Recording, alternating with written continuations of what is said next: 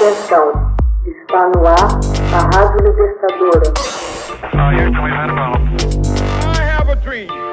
Assim sendo, declaro vaga a presidência da República. Começa agora o Hoje na História de Ópera Mundi.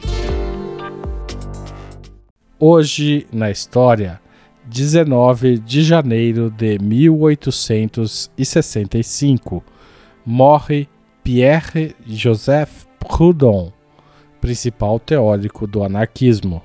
Em 19 de janeiro de 1865, morre em Passy, na França, Pierre-Joseph Proudhon, filósofo e economista político que seria considerado um dos mais influentes teóricos do anarquismo. Nascido em 15 de janeiro de 1809, de origem humilde, Proudhon começou a trabalhar cedo numa tipografia, onde entrou em contato com liberais e socialistas experimentais, que representavam as mais importantes correntes políticas da época. Em 1838, já graduado pela Faculdade de Besançon, foi para Paris. Em 1840, publicou seu primeiro e maior trabalho, O que é a Propriedade, um estudo sobre o princípio do direito e do governo. Nesta obra, ele se afirma socialista e critica a propriedade privada, sustentando que a exploração da força de trabalho alheia era um roubo. Cada pessoa deveria comandar os meios de produção de que se valesse. O livro atraiu o interesse de Karl Marx, que classificou-o como um socialista utópico, condição que Proudhon jamais reconheceu. Os dois corresponderam-se, chegando a se encontrar em Paris. A amizade chegou ao fim quando Marx respondeu ao Sistema das Contradições Econômicas ou A Filosofia da Miséria de Proudhon com o seu irônico título A Miséria da Filosofia em 1847. A disputa tornou-se uma das origens da divisão entre as alas marxistas e anarquistas nas reuniões da Associação Internacional dos Trabalhadores. Proudhon era favorável às cooperativas, bem como à propriedade coletiva dos meios de produção. Opunha-se à nacionalização das terras e das empresas. Considerava que a revolução social poderia ser alcançada por meios pacíficos.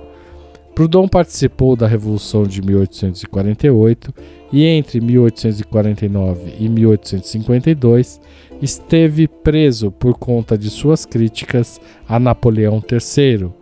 Em 1851, escreve Ideia Geral de Revolução no século XIX, obra em que expõe a visão de uma sociedade federalista de âmbito mundial, sem um governo central, baseada em comunas autogeridas.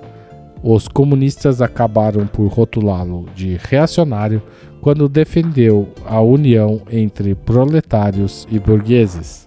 Numa sequência de argumentos entre o que é a propriedade de 1840 e teoria da propriedade de 1863, fez declarações contraditórias ao considerar a propriedade privada um roubo, algo impossível, uma forma de despotismo, mas ao mesmo tempo sinônimo de liberdade. Quando afirmava que a propriedade era roubo e despotismo, referia-se ao proprietário de terras, ao capitalista que roubava a mais-valia dos trabalhadores. Ao afirmar que propriedade era liberdade, focava-se não só no produto individual do trabalho, mas também no que era produzido em coletividades, no que era capaz de possibilitar pertences pessoais, habitação e ferramentas. Para Proudhon, a única fonte legítima de propriedade era o trabalho e a venda de produtos por um valor justo. Dizia-se socialista e opunha-se à propriedade estatal dos bens de capital. Em Teoria da Propriedade, ele reforça, abre aspas, em 1840 rejeitei categoricamente a noção de propriedade, a grupal e a individual, diz Proudhon. Mas, agora, neste novo livro, ele afirma: a propriedade é a maior força revolucionária que existe, com uma capacidade inigualável de se lançar ela própria contra a autoridade.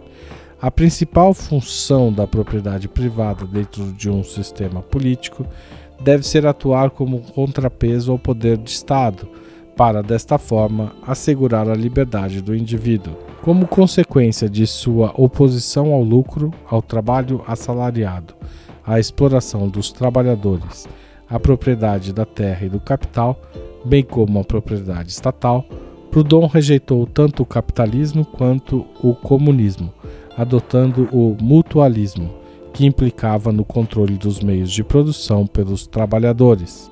As ideias de Proudhon rapidamente espalharam-se por toda a Europa, influenciando organizações de trabalhadores e os fortes movimentos sindicais da Rússia, Itália, Espanha e França. O legado teórico de Proudhon é retomado por outros importantes autores como Mikhail Bakunin, Piotr Kropotkin, Enrico Malatesta e Emma Goldman. Em Confissões de um Revolucionário, Proudhon afirmou que anarquia é ordem, expressão que durante a Guerra Civil Espanhola inspiraria o símbolo A da anarquia dentro de um círculo que simbolizava o O de ordem. Hoje na história, Texto original de Max Altman, locução de Haroldo Cerávulo Cereza, gravação e edição de Laila Manoeli. Você já fez uma assinatura solidária de Opera Mundi?